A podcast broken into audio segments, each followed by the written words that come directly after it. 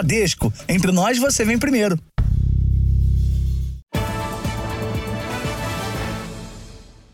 Olá, boa noite. Boa noite. Comerciantes de São Paulo estão assustados com os roubos e furtos em sequência. São, em média, 22 casos por dia no estado. O prejuízo pode ser tão grande que coloca empresários em risco de falência. Câmeras de segurança registraram o momento em que um ladrão entra neste restaurante e anuncia o assalto. Ele pede que uma das funcionárias coloque todo o dinheiro do caixa dentro de uma sacola plástica. Enquanto isso, roubam o celular que está no balcão e depois vai embora. O caso aconteceu em Barueri, na Grande São Paulo. Este outro restaurante, que fica na mesma rua, foi assaltado no último domingo.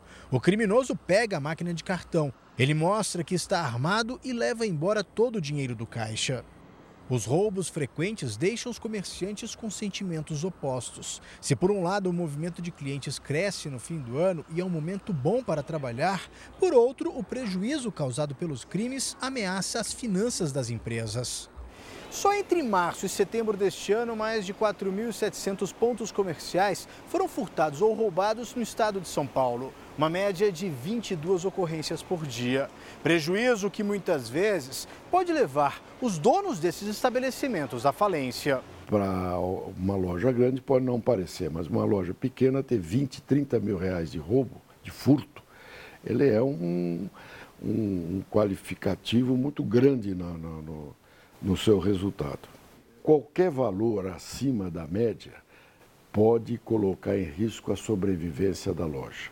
Essa mulher, que não quer se identificar, já teve a lanchonete invadida por ladrões cinco vezes. O caso mais recente aconteceu há três dias. Como se não bastasse perder dinheiro e produtos do estoque, as ameaças de morte sempre deixam um trauma. Aí ele levantou a blusa e mostrou a arma e disse que era um assalto, que não era para gritar, senão me matava. Insegurança também para clientes. Esta outra mulher teve o celular roubado dentro de uma loja. Foi bem rápido, ele já entrou, olhou se tinha mais alguém, a loja estava vazia e já anunciou o assalto. O Natal é a data do ano mais aguardada pelos comerciantes. Para dar mais segurança a empresários e clientes, a Associação Comercial de São Paulo pediu reforço no policiamento.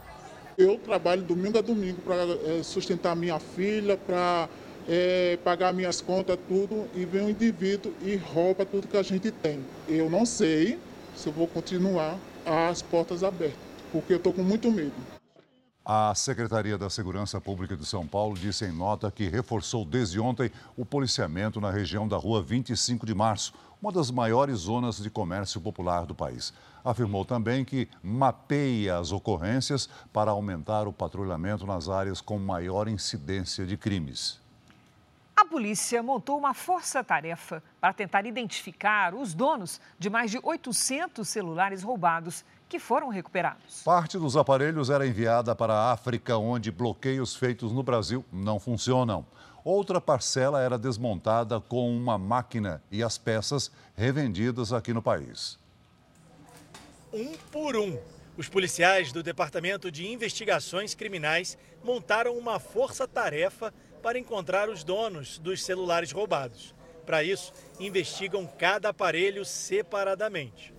Um trabalho que depende da ajuda das vítimas. Não é um trabalho simples, tem que ser identificado aparelho por aparelho apreendido, pesquisar o boletim de ocorrência, ver a identificação da pessoa para então fazer o contato com a pessoa para que ela venha até aqui. Essencialmente, tem que ser registrado o boletim de ocorrência todas as vezes que é furtado ou roubado. 853 aparelhos foram recuperados ontem na operação que desvendou um esquema de envio ilegal de celulares para o exterior.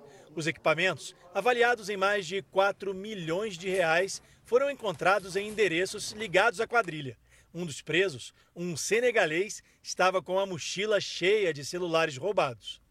Durante um ano, os policiais investigaram as ações dos criminosos e descobriram como o esquema abastecia o mercado ilegal de aparelhos roubados no Brasil e no exterior. Segundo a polícia, a quadrilha usava uma máquina para retirar as peças que eram revendidas aqui no país. Assim, não precisavam desbloquear o e-mail, o número de identificação do celular. Duas máquinas e uma bateria recarregável foram apreendidas. O equipamento é usado para desmontar até mesmo aparelhos de última geração sem danificar as peças. No caso dos aparelhos enviados para fora, a polícia afirma que a África não trabalha com uma restrição de funcionamento para celulares com e-mail bloqueado no Brasil. O foco principal da operação eram os receptadores do, do, dos celulares, né? E esses receptadores eles acabam sim levando para o exterior é, grande parte desses telefones para ser usados em, em outros países em que não há uma correspondência de informações entre as agências de telecomunicações. Então, ainda que ele bloqueado aqui, ele serve no, no exterior e pode ser usado em alguns países, como por exemplo países, países principalmente de origem africana. Veja agora outros destaques do dia. Presidente Lula condecora embaixador da Palestina, cria mal-estar com Israel e é criticado por especialistas em relações internacionais. Em Israel, a expectativa pela libertação dos reféns. Acordo vai permitir entrega de sequestrados a partir de sexta-feira. Setores que mais empregam aguardam por sanção presidencial ao projeto que prorroga a desoneração da folha de pagamento. Prazo termina amanhã.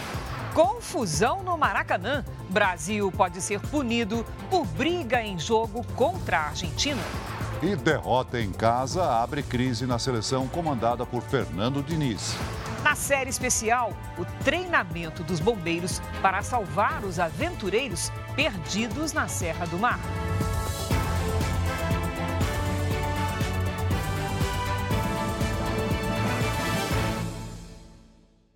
Oferecimento: Bradesco. Quem conhece o truque não cai em cilada. A guerra no Oriente Médio. O governo israelense afirmou hoje que os reféns sequestrados pelos terroristas do Hamas serão libertados a partir de sexta-feira. Autoridades dizem que houve um atraso na conclusão do acordo. Por quatro dias haverá uma pausa nos combates.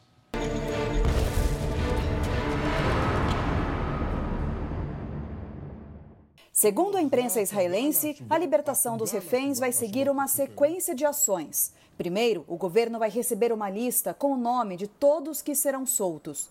As famílias só vão ser avisadas quando os reféns saírem da faixa de Gaza. Quem não tem parentes entre os libertados pode receber detalhes sobre o estado de saúde dos que permanecerem com o Hamas. Seis hospitais de Israel foram escolhidos para receber os reféns libertados. São locais com grandes centros de tratamento de traumas físicos para cuidar dos que chegarem com ferimentos graves. Também há centros médicos especializados em crianças e um desses locais conta com estrutura para atender vítimas de violência sexual. Os pacientes vão ficar em alas reservadas. Um grande esquema de segurança foi planejado para que somente familiares tenham acesso ao local. 50 reféns serão libertados em quatro dias. Em contrapartida, 150 prisioneiros palestinos vão ser soltos por Israel. Os sequestrados que não saírem de Gaza neste primeiro momento vão ser visitados por médicos da Cruz Vermelha e, se necessário, receber tratamento e remédios. Nesses quatro dias, haverá um cessar-fogo dos dois lados. Israel também vai interromper parcialmente as atividades aéreas sobre a faixa de Gaza, como o monitoramento por drone. Além disso, civis palestinos poderão circular entre o sul e o norte do território. E mais ajuda humanitária vai entrar na faixa de Gaza neste período, inclusive combustível para os hospitais. As famílias dos reféns e dos desaparecidos comemoraram o acordo que vai soltar parte dos 239 sequestrados e apelaram para que as negociações continuem até que os demais também voltem para casa. O grupo disse que só vai haver vitória quando todos os israelenses forem libertados. Israel declarou ainda que a cada 10 reféns adicionais que o Hamas libertar, mais um dia de cessar-fogo pode ser concedido. Enquanto a trégua não começa, as operações de Israel foram mantidas na faixa de Gaza. Por terra, os soldados avançaram na região central do território. O conflito já deixou mais de 15 mil mortos. Hoje, o exército de Israel anunciou que destruiu o quartel-general de inteligência do Hamas em Gaza. Túneis usados pelos terroristas também foram encontrados. Aqui o corredor é muito estreito, mas apesar da escuridão, existe uma rede elétrica que passa pelo local. De acordo com o comando israelense, 400 túneis do grupo terrorista já foram destruídos desde o começo da guerra. Há muita expectativa pela libertação dos reféns, mas o plano inicial de começar nesta quinta-feira já mudou. A correspondente Denise Odorice atualiza as informações ao vivo de Tel Aviv. Boa noite, Denise. O que, é que aconteceu? Boa noite, Celso. Boa noite, Cris. Bom, o governo israelense diz que ainda faltam detalhes para que esse acordo seja colocado em prática. Com isso, em vez de quinta-feira, os reféns não devem sair antes de sexta-feira da faixa de Gaza. O motivo, segundo Israel, é que o Hamas não divulgou ainda a lista das primeiras pessoas que pretende libertar e também não assinou o documento que formaliza esse acordo feito com Israel. É uma grande frustração para os familiares que já esperam há mais de seis semanas para reencontrar os parentes sequestrados. De acordo com o que foi combinado, a previsão é que entre 10 e 13 reféns israelenses sejam libertados por dia entre 10 da manhã e 4 da tarde. Em troca, Israel vai soltar 150 prisioneiros palestinos. E o cessar-fogo, que também começaria amanhã às 10 da manhã, por causa dessa mudança, também foi adiado. Cris e Celso. Obrigado, Denise. Líderes mundiais apoiaram o acordo de trégua firmado entre Israel e o Hamas para a libertação de reféns. O chefe da Organização Mundial da Saúde, Tedros Adhanom, disse que a pausa é bem-vinda, mas que os esforços para libertar os outros reféns precisam continuar. Discurso parecido com o do secretário-geral da ONU. Segundo Antônio Guterres, esse é um passo importante no que chamou de direção certa, mas acrescentou que muito mais precisa ser feito. O presidente americano Joe Biden, que tem apoiado Israel na guerra, agradeceu aos líderes do Catar e do Egito por mediarem o acordo junto aos Estados Unidos para tornar a trégua possível. Ele também saudou o governo israelense por concordar com uma pausa prolongada para permitir a entrada de assistência humanitária em Gaza. Já a presidente da Comissão Europeia, Ursula von der Leyen, ordenou que o órgão intensifique as entregas de ajuda. O ministro das Relações Exteriores britânico David Cameron definiu o acordo como um passo crucial para garantir maiores quantidades de alimentos e combustíveis para a faixa de Gaza e pediu a todos que garantam que o acordo seja cumprido na íntegra. Outros mediadores do acordo também se pronunciaram. O primeiro-ministro do Catar, Sheikh Mohammed Al Thani, espera que a pausa abra caminho para o fim da guerra. E o presidente do Egito, Abdel Fattah al-Sisi, afirmou que ainda vai trabalhar por soluções sustentáveis que alcancem a justiça e estabeleçam a paz. Em uma reunião, integrantes do Conselho de Segurança da ONU pediram uma trégua mais longa que a dos quatro dias estabelecidos. Ainda nesta edição, presidente Lula condecora embaixador da Palestina, cria mal-estar com Israel e é criticado por especialistas em relações internacionais. Termina amanhã o prazo para o presidente Lula sancionar o projeto de lei da desoneração da folha de pagamento. Milhares de postos de empregos podem ser fechados se a medida não for prorrogada. Após três anos desempregada, Érica conseguiu ser contratada na capital paulista. A renda que antes não existia agora ajuda no sustento da família. Meu salário serve para ajudar as contas, né? É, para minha filha também, né? Que ajuda bastante. Ajuda o meu esposo dentro de casa nos afazeres, tudo. Tem a minha sogra, né? Também que trabalha aqui também. Ela consegue também sustentar a casa dela, porque na casa dela só ela que trabalha também. Então é muito importante. A fábrica de calçados gera mais de 100 empregos diretos e indiretos. A atividade faz parte dos 17 setores da economia que mais empregam no país e que hoje contam com a desoneração. A lei substitui o tributo previdenciário de 20% sobre a folha de pagamento pela aplicação de um percentual sobre a receita bruta da empresa, que varia de 1 a 4,5%. Se o presidente Lula vetar, o dono da fábrica passaria a pagar 27 mil reais de imposto por mês, contra os 8 mil atuais. Essa questão da desoneração, na realidade, tem todo a ver com a economia de uma forma geral, em especial com os trabalhadores. São 9 milhões e 200 mil trabalhadores que estão nos 17 setores que estão afetados pela desoneração. Os 17 setores da economia que esperam a sanção do presidente Lula dizem que o prazo está no limite para o planejamento de contratações e de novos investimentos em 2024. A prorrogação da desoneração é uma medida que deve garantir a permanência de milhões de pessoas em seus postos de trabalho, como no setor de call center, que hoje emprega cerca de 1 milhão e 400 mil funcionários no Brasil. Nós precisamos qualificar, nós precisamos treinar a mão de obra, nós precisamos fazer investimentos, compras de galpões, automóveis, todas as definições que nós deveríamos ter feito no meio do ano, até o momento não fizemos. Redes de telecomunicações também estão no grupo da desoneração. Nós empregamos em torno de 2 milhões e meio de profissionais, são milhares de empresas, mais de 137 mil empresas. E se nós perdermos a desoneração, nós estamos prevendo em torno de 400 mil a mais de demissões nos próximos dois anos, o que é inadmissível, principalmente quando nós estamos aí instalando o 5G, nós temos que colocar conectividade em todo o país, nós temos que colocar conectividade rural. O prazo para o presidente Lula sancionar o projeto termina nesta quinta-feira. Uma medida que afeta também a vida de todos os trabalhadores da cadeia produtiva conectada a esses setores. Nós estamos vendo o setor patronal nessa estabilidade, mas o que nos preocupa são os trabalhadores do outro lado da ponta, porque o setor patronal desses 17 setores já sinaliza que se não houver a continuidade dessa desoneração, com certeza vai ter que diminuir postos de trabalho para eles refazerem seus custos. A desoneração da folha de pagamento já foi prorrogada em 2021 pelo ex-presidente Jair Bolsonaro.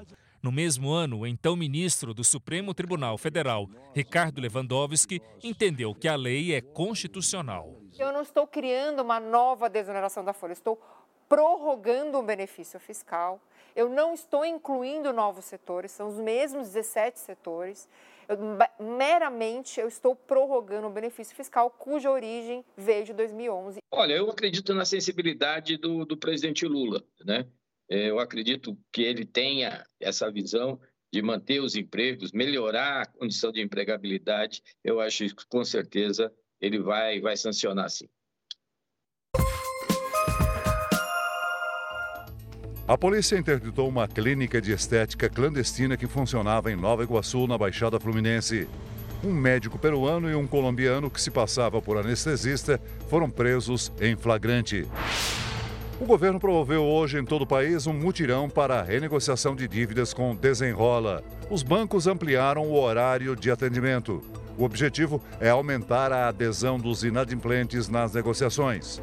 Até agora, o programa já beneficiou 2 milhões e 700 mil pessoas.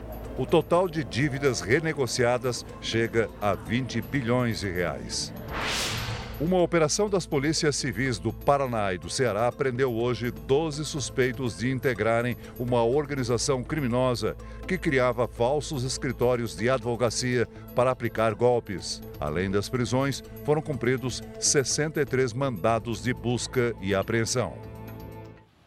Novas regiões de Porto Alegre amanheceram inundadas por causa da cheia histórica do Guaíba.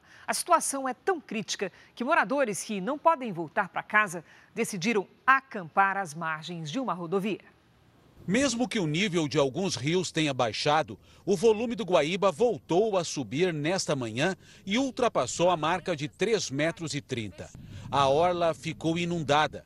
Quem mora em partes da Zona Sul e na região central de Porto Alegre enfrenta dificuldades para entrar e sair de casa. Não está nada bem, né? Tá complicada a coisa aqui. Ruas e quadras esportivas ficaram debaixo d'água. Este morador se arriscou a usar uma prancha para circular entre avenidas. A maior cheia dos últimos 82 anos fez Porto Alegre declarar situação de emergência. Aqui na área central, toda essa água que vemos vem dos rios, da rede pluvial que não dá conta da vazão e acaba transbordando pelas ruas. Isso força as águas a, a, ocuparem os espaços nas margens do rio, porque é um volume muito alto, e assim vai acontecendo a inundação gradualmente aos poucos. Né? O serviço de trem que liga Porto Alegre à região metropolitana precisou fechar duas estações por conta de alagamentos nos trilhos. Na zona norte da capital gaúcha, moradores que tiveram as casas invadidas pela enxurrada estão acampados às margens de uma rodovia. Está tudo embaixo d'água e geladeira está tá em cima d'água, está boiando. No Rio Grande do Sul, mais de 29 mil pessoas estão fora de casa por causa dos temporais. Nos próximos dias, a previsão é de novas chuvas. A preocupação é com a possibilidade do nível dos rios aumentar mais uma vez e provocar novos alagamentos. Então vamos conversar com a Giovana Lizardo, que está aqui para falar da previsão do tempo. Oi, Giovana, boa noite. Essa chuva do sul pode alcançar outros estados? Pode sim, Cris. Boa noite para você, para o Celso e a você também que nos acompanha. É possível ver uma grande quantidade de nuvens espalhadas pelo Brasil aqui no nosso mapa. A frente fria que provocou os temporais no sul desembarca amanhã no Sudeste. Nos últimos três meses, o Rio Grande do Sul e Santa Catarina já registraram um volume de chuva previsto para o ano inteiro. Foram mais de mil milímetros e, por isso, o solo está encharcado nessas áreas em destaque aqui no mapa. Alertas pelo Brasil agora. Os temporais podem causar alagamentos e deslizamentos entre o norte gaúcho e o leste paranaense. No interior do Paraná, chuva com ventos e Em São Paulo e no Rio de Janeiro, previsão de chuva forte e mar agitado. Na fronteira com o Uruguai e nas outras áreas claras do mapa, o tempo fica firme. Amanhã em Porto Alegre faz 23 graus. Já no Rio de Janeiro, máxima de 40. Cuiabá, 34. Salvador, 32. São Luís, 33 graus. Manaus, 31 e Rio Branco, 29 graus. A Defesa Civil de São Paulo emitiu alerta para temporais a partir de amanhã à noite. O aviso se estende durante todo o fim de semana. Nesta quinta, máxima de 30 graus. Aí na sexta-feira, a temperatura cai para 23. Tempo delivery para o Erivan Bezerra de Currais Novos, Rio Grande do Norte. Oi, Erivan. Calorão garantido aí até sábado. A temperatura fica entre 38 e 39 graus. Nem sinal de chuva nos próximos dias, então hidrate-se e use protetor solar. Agora atendemos o Danilo, que é de São João, Pernambuco. Oi, Danilo, boa noite para você. Nada de chuva por aí também, mas a temperatura é um pouco mais baixa. Amanhã faz 32, na sexta 33, no sábado 34 graus. E cuidado com a baixa umidade nas horas mais quentes do dia. Mande também o seu pedido pelas redes sociais com essa hashtag aqui, você no JR, Cris e Celso. Até Obrigada, Giovana. Até amanhã, Giovana. O presidente Lula condecorou o embaixador da Palestina com o mais alto grau da diplomacia brasileira. Atitude em meio à guerra contra o grupo terrorista Hamas criou mais um mal-estar diplomático com Israel e foi alvo de críticas de especialistas em relações internacionais. O chanceler Mauro Vieira entregou a mais alta honraria da Ordem do Rio Branco ao embaixador da Palestina no Brasil, Ibrahim Alzeben. A Gran Cruz é destinada a pessoas que tenham desenvolvido serviços ou méritos considerados de excelência. A homenagem concedida pelo presidente Lula em meio à guerra entre Israel e Hamas provocou mais um mal-estar diplomático. Na cerimônia, no Itamaraty, Lula e o embaixador da Palestina posaram para fotos e apertaram as mãos. O embaixador de Israel no Brasil, Daniel Zonshine, não recebeu a homenagem. A embaixada israelense preferiu não comentar o caso. Especialistas e entidades acreditam que o movimento do governo brasileiro demonstra falta de imparcialidade do presidente Lula ao tentar se posicionar como um mediador do conflito entre Israel e o grupo terrorista Hamas. Justamente no momento em que um grupo de 86 brasileiros e familiares ainda aguarda a permissão de Israel para deixar Gaza e atravessar a fronteira com o Egito, na tentativa de fugir da guerra. O tipo de mensagem que passa com uma ação como essa é de que o governo brasileiro teria um lado no conflito. O que prejudica não só a imagem do governo perante a comunidade judaica, mas também o que o Brasil almeja no cenário internacional, que seria a posição de mediador no conflito, como já foi reiterado várias vezes por membros do governo. Este professor de Relações Internacionais afirma que a homenagem ao embaixador da Palestina pode atrasar a saída de brasileiros da faixa de Gaza. Pode atrapalhar, porque por mais que o governo israelense tenha dito que é, não teve é, o, o, o, atraso na liberação dos brasileiros saírem de Gaza, é, não, tinha, não teve nada a ver com as falas do governo brasileiro, teve, teve sim. Então, se agora acontecer de mais uma lista de brasileiros, pode ser que eles demorem bastante para sair de lá. Nesse momento, é, é um tanto quanto você se alinhar né, a Hamas, porque as pessoas não conseguem diferenciar que ele está condecorando uh, um embaixador da autoridade palestina, que é diferente de Hamas.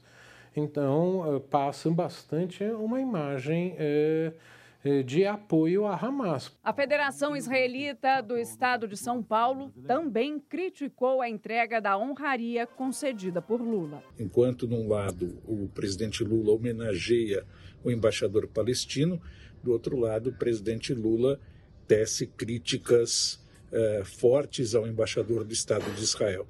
Portanto, vejo com bastante preocupação essa homenagem feita ao embaixador e realmente espero que o Brasil se mantenha neutro nesse conflito para que possa fazer valer o papel que o Itamaraty sempre fez em toda a história de ser um mediador importante e de falar com todos os lados. Hoje, durante um evento do programa Minha Casa Minha Vida, o presidente voltou a criticar as ações de Israel. Nós estamos vendo o que está acontecendo em Israel.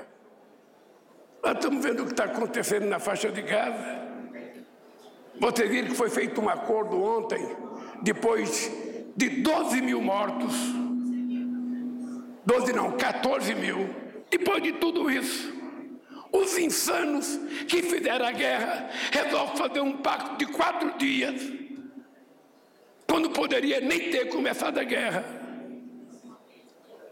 Precisava matar seis mil crianças, precisava deixar seis mil crianças desaparecidas, precisava sequestrar, fazer refém das pessoas. Este rabino acredita que as falas e atitudes do presidente podem promover mais violência. Peço que Lula reveja a sua posição. Atenue o tom e se lembre que está no exercício da presidência. Não é mais um sindicalista ou um candidato que precisa incendiar sua plateia.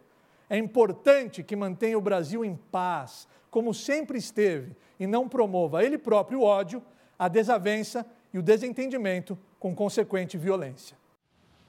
Veja a seguir: equipe econômica do governo afirma que o rombo nas contas públicas deve ser maior do que o esperado. Comissão de Assuntos Econômicos do Senado aprova medidas para ajudar o governo a arrecadar mais no ano que vem. Na série especial, os treinamentos de homens e mulheres que resgatam aventureiros que se perdem na Serra do Mar.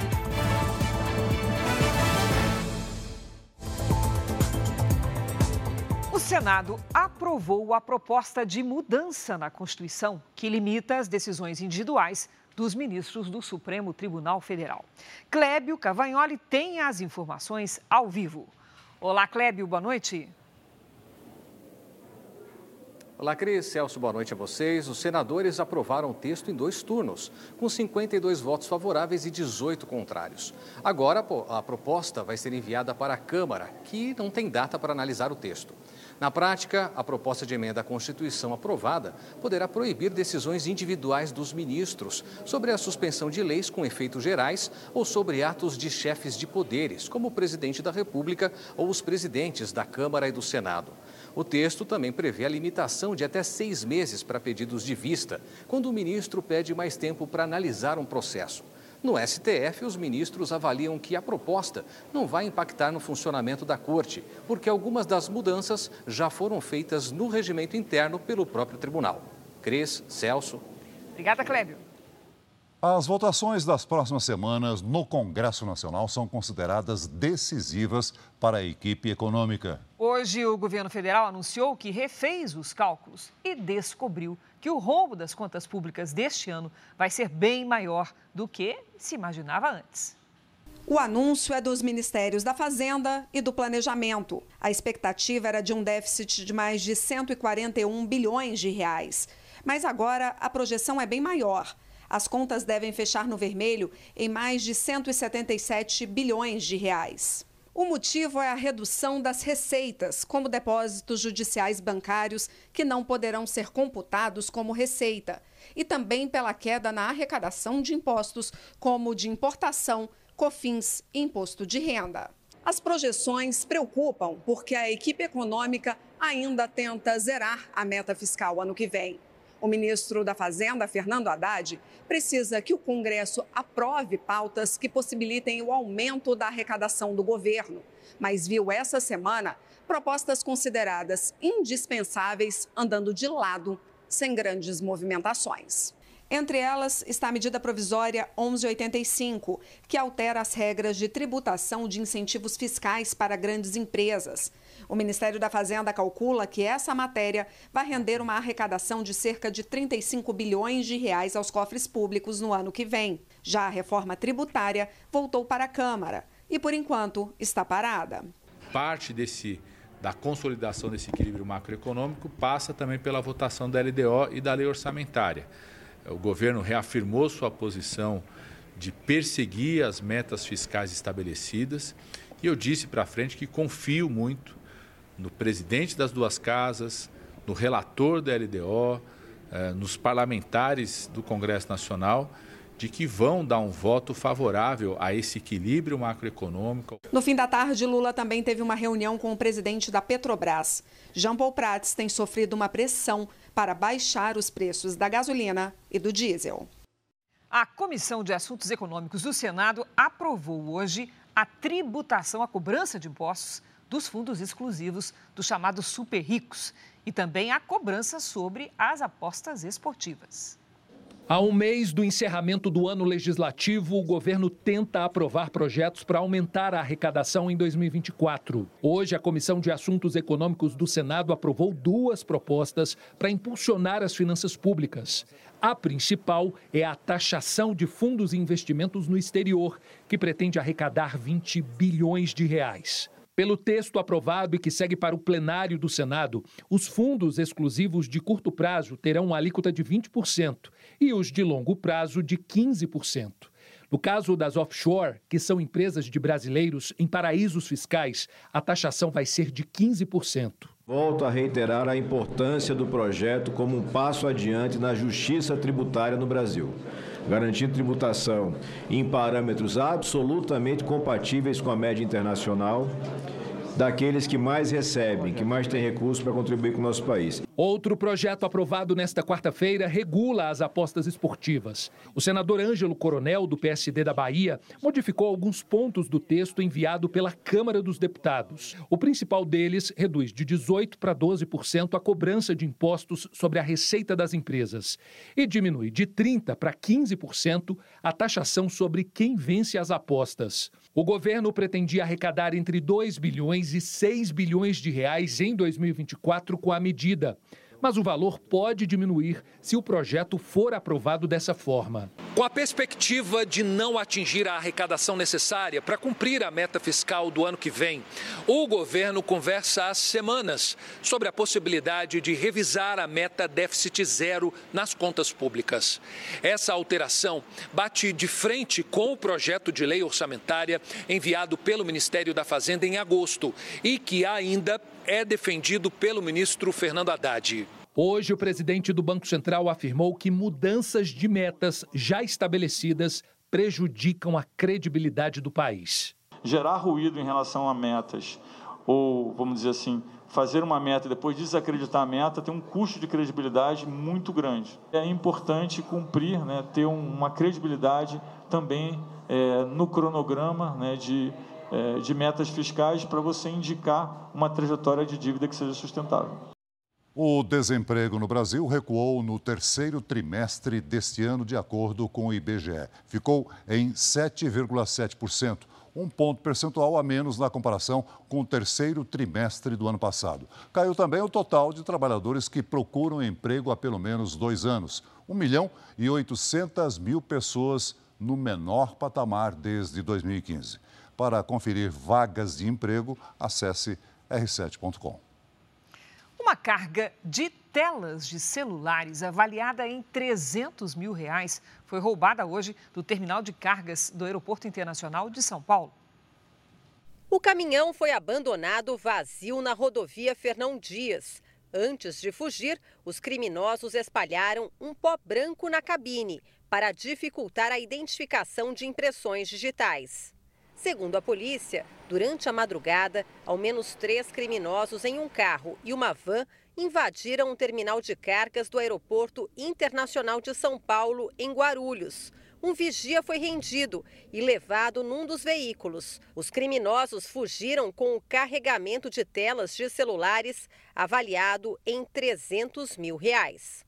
A polícia já teve acesso às imagens das câmeras de segurança do terminal e acredita que mais pessoas possam estar envolvidas no crime. O vigia, mantido refém, foi solto numa avenida em São Paulo e ainda vai prestar depoimento. A carga, que pesava 4 toneladas, veio da China e tinha como destino a cidade de Curitiba. Os investigadores também tentam encontrar imagens de câmeras de segurança no trecho da rodovia onde o caminhão foi abandonado. Este não foi o primeiro roubo no terminal de cargas do aeroporto. Em 2019, uma quadrilha usou viaturas falsas da Polícia Federal para roubar mais de 700 quilos de ouro, avaliados em 117 milhões de reais. Seis réus foram condenados pelo crime. A Comissão de Constituição e Justiça do Senado aprovou hoje um projeto de lei que aumenta as penas para crimes de violência contra a mulher. O texto prevê até 40 anos de prisão para o feminicídio, que é o assassinato da mulher por violência doméstica ou causa relacionada ao gênero. Desta forma, o feminicídio se torna o crime com a maior punição na legislação brasileira. O projeto também aumenta as penas para casos de lesão corporal contra a mulher ameaça e descumprimento de medidas protetivas. Se não houver recurso para votação em plenário, o projeto segue direto para a Câmara dos Deputados. A fronteira entre os Estados Unidos e o Canadá está fechada por causa da explosão de um carro. A explosão foi registrada por uma câmera de segurança. O veículo estava do lado americano, em um posto de controle na ponte sobre as cataratas do Niágara. A governadora de Nova York disse que não há indícios de terrorismo e que o veículo estava a uma velocidade extraordinariamente alta quando bateu em uma cerca e explodiu. Nenhum explosivo foi encontrado. O motorista e o passageiro morreram. Os dois tinham nacionalidade americana e haviam saído de um cassino. Veja a seguir: torcedora argentina é presa por injúria racial no Maracanã em confusão durante o Jogo do Brasil. O aventureiro que perdeu o melhor amigo numa expedição na Serra do Mar, hoje na série especial.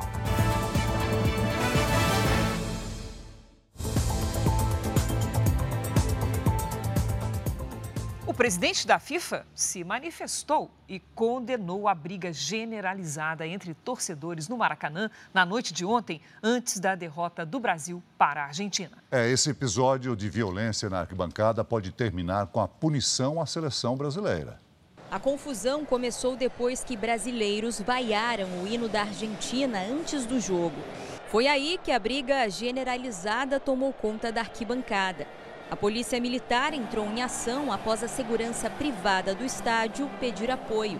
Os PMs usaram cacetetes para dispersar a torcida, enquanto assentos eram arremessados e pessoas corriam para fugir do tumulto. Os jogadores argentinos tentaram intervir, mas acabaram se retirando de campo. Dois torcedores precisaram de atendimento médico e a partida começou com 27 minutos de atraso. Segundo a Polícia Militar, 13 torcedores foram conduzidos ao Juizado Especial Criminal, quatro brasileiros e nove argentinos. Entre os detidos está uma mulher acusada de injúria racial contra um funcionário do Maracanã. Ela foi autuada e teve a prisão preventiva decretada. A Confederação Brasileira de Futebol informou que os planos de ação e segurança do evento foram discutidos e aprovados pelas autoridades de segurança, entre elas a Polícia Militar. Já a PM disse que só foi informada sobre a adoção de setores sem divisão de torcidas no dia 16 de novembro, dois dias após o início das vendas. Afirmou também que os policiais atuaram dentro do protocolo da corporação com técnicas para evitar danos maiores.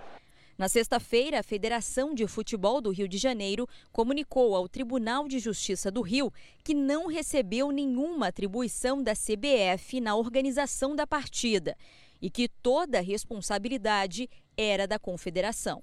O documento é assinado pelo presidente da federação, Rubens Lopes, que também é vice-presidente da CBF.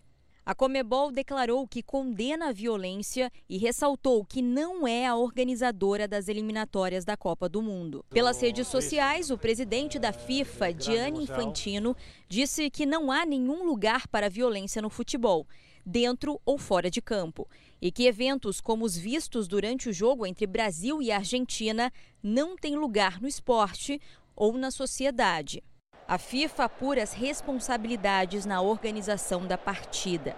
O episódio de briga generalizada na arquibancada do Maracanã pode resultar em punição à seleção brasileira. Depois do jogo, torcedores argentinos lamentaram os episódios de violência e criticaram a falta de separação entre as torcidas.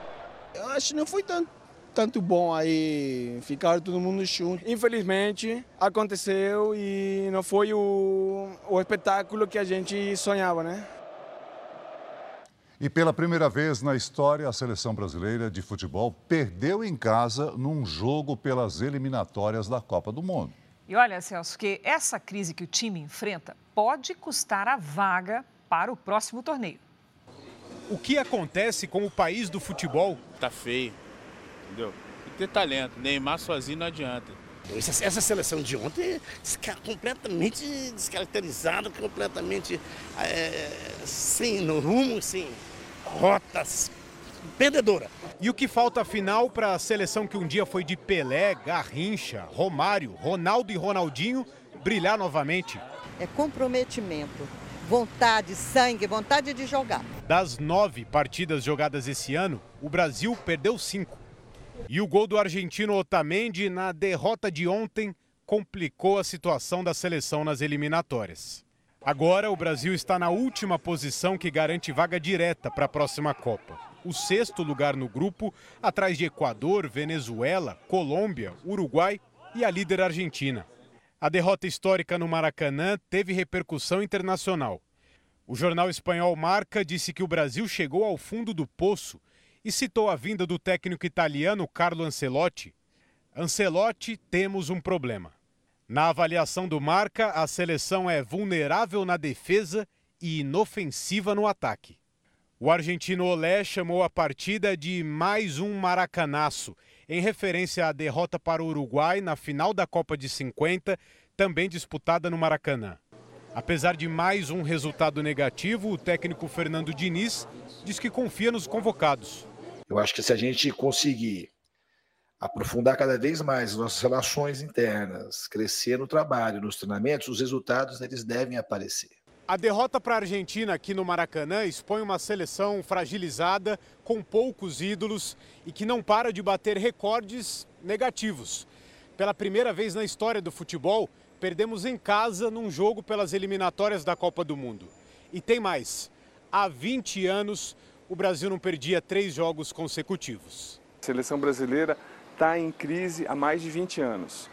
Péssima administração da CBF, trocas de técnicos sem filosofia e resultou nisso. Pior ano da história da seleção brasileira.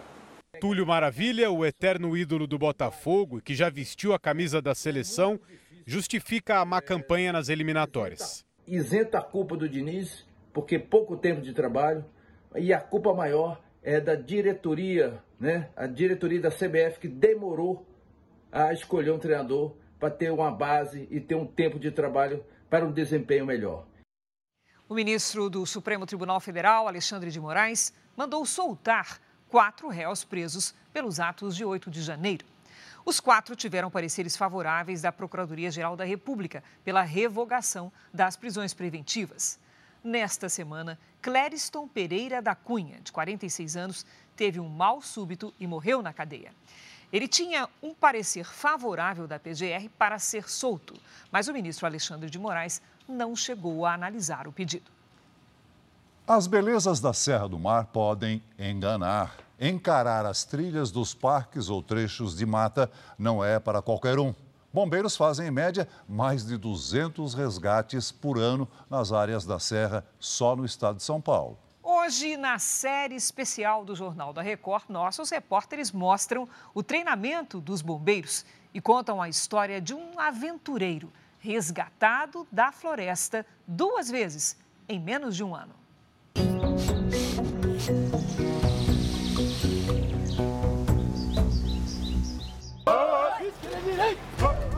Treinos intensos, molhados. De dia ou de noite. Para homens e mulheres. O local desta vez na serra que leva o mar no nome não poderia ser outro, perto do litoral. Este vale fica numa faixa verde, bem perto do polo industrial de Cubatão. A proteção da mata é feita por verdadeiros paredões montanhosos. E muitas vezes a pessoa ela vem para cá e não está preparada, é, tem um planejamento, ela acha que vai ser fácil, como ir num parque no, na cidade, mas são ocorrências que ocorrem com uma certa frequência. Tem gente que acha a Serra do Mar uma barreira, uma verdadeira muralha. E para quem pensa que aqui não faz frio, se engana. Lá no alto, a temperatura pode chegar a menos 3 graus e com muita névoa. A mata fechada também confunde e deixa a floresta ainda mais escura. É nesse cenário de natureza intacta que 19 homens e uma mulher do Corpo de Bombeiros se preparam para difíceis salvamentos. São eles que protegem a área enorme. 40 minutos de estradinha de terra, a gente finalmente chegou aqui, olha, no local onde os bombeiros montam o posto de comando. Daqui para frente é tudo a pé na trilha. Vocês passam quantas noites aqui na mata? Esse treinamento que a gente faz, a gente faz duas noites e três dias. Como é que vocês montaram isso daqui? Como é que vocês escolhem assim o local? A gente tenta procurar próximo de árvores para fazer um abrigo meio que natural. A gente utiliza lonas para proteger de intempéries.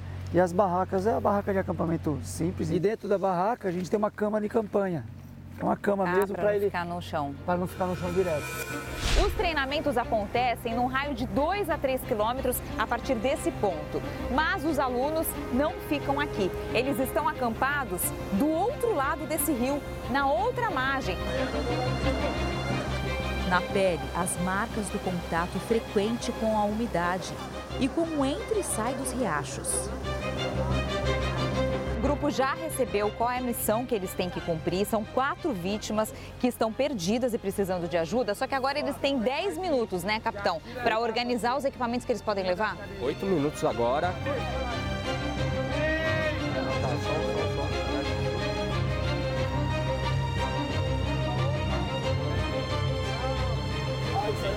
Vai ter exaustão psicológica, porque estudos comprovam que o estresse passado no treinamento é similar ou maior do que numa atividade real. São situações de estresse como essa. Em julho de 2021, bombeiros levaram nove horas para salvar uma mulher de 34 anos, perto de onde estamos, na Serra do Mar.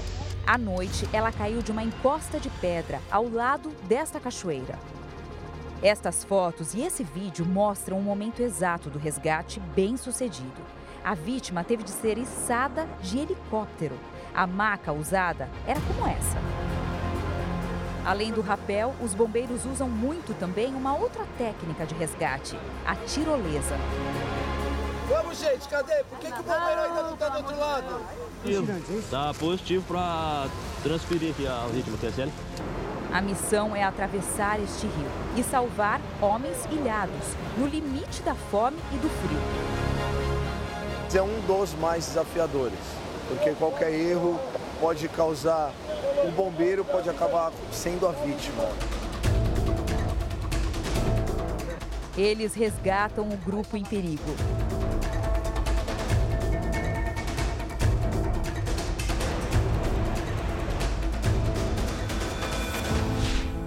Algumas dessas trilhas Fred percorre desde criança. Morando em São Vicente, a mata sempre foi uma vizinha misteriosa. Para o garoto com espírito aventureiro, ela era ainda mais convidativa. Estar tá conectado com a natureza faz com que eu me desconecte um pouco com a tecnologia. Mas ficar totalmente à vontade em locais como esse traz riscos.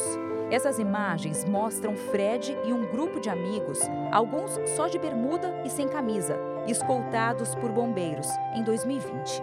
Os pais dos garotos, preocupados porque os filhos não voltavam, pediram socorro. A gente acabou dormindo do, na mata fechada, né? Sem um preparo, bem dizer, de barraca. Uma situação ainda pior ele viveria seis meses depois. A aventura era curtir uma cachoeira, em Bertioga. Na volta do trajeto, quando atravessavam um rio, duas pessoas do grupo foram levadas por uma cabeça d'água.